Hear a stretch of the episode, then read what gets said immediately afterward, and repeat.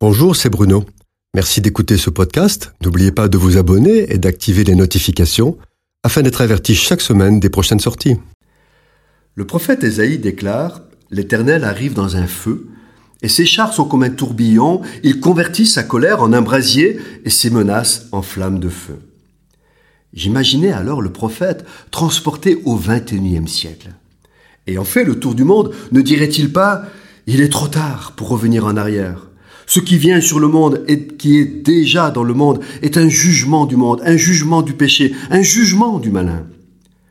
Le juge est en marche et rien ne l'arrêtera.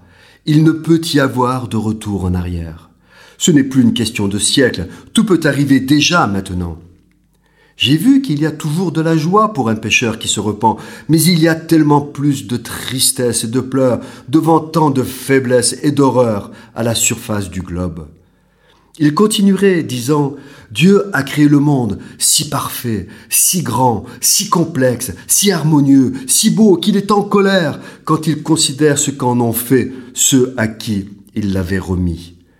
Il le leur avait donné, telle une mission que l'on confie à un associé, un ami, un ambassadeur.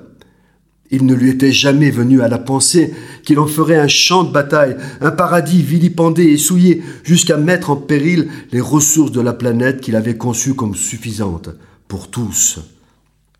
Il leur avait dit, je détruirai ceux qui détruisent la terre. Ils n'ont rien écouté. Il ajouterait encore, Jésus, le Christ de Dieu, a pleuré et crié jour et nuit. Ils ont bouché leurs oreilles et fermé leur cœur, préférant rire et danser jusqu'à épuisement. Ils s'enivrent de leur orgueil et de leur science pour ne pas se repentir du malheur que leurs actes collent à leur peau, tel le venin qui les empoisonne. Jésus a pleuré et pleure encore, mais il est trop tard.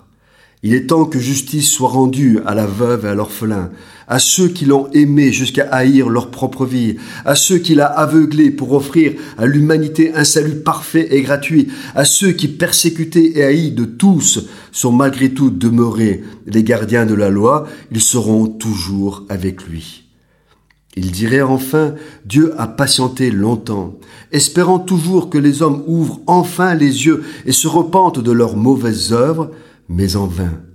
Il avait dit à ses fidèles serviteurs qu'ils auraient besoin de beaucoup de patience, et ils en ont eu. Il leur avait dit qu'au jour de sa colère, il hâterait les événements. C'est un tourbillon de feu qui arrive, il faudra être prêt. Les derniers mots du prophète seraient Maintenant, allez et avertissez vos frères qu'il leur faudra beaucoup de courage, de ténacité et de foi pour résister à la bête et aux faux prophètes qui séduisent le monde.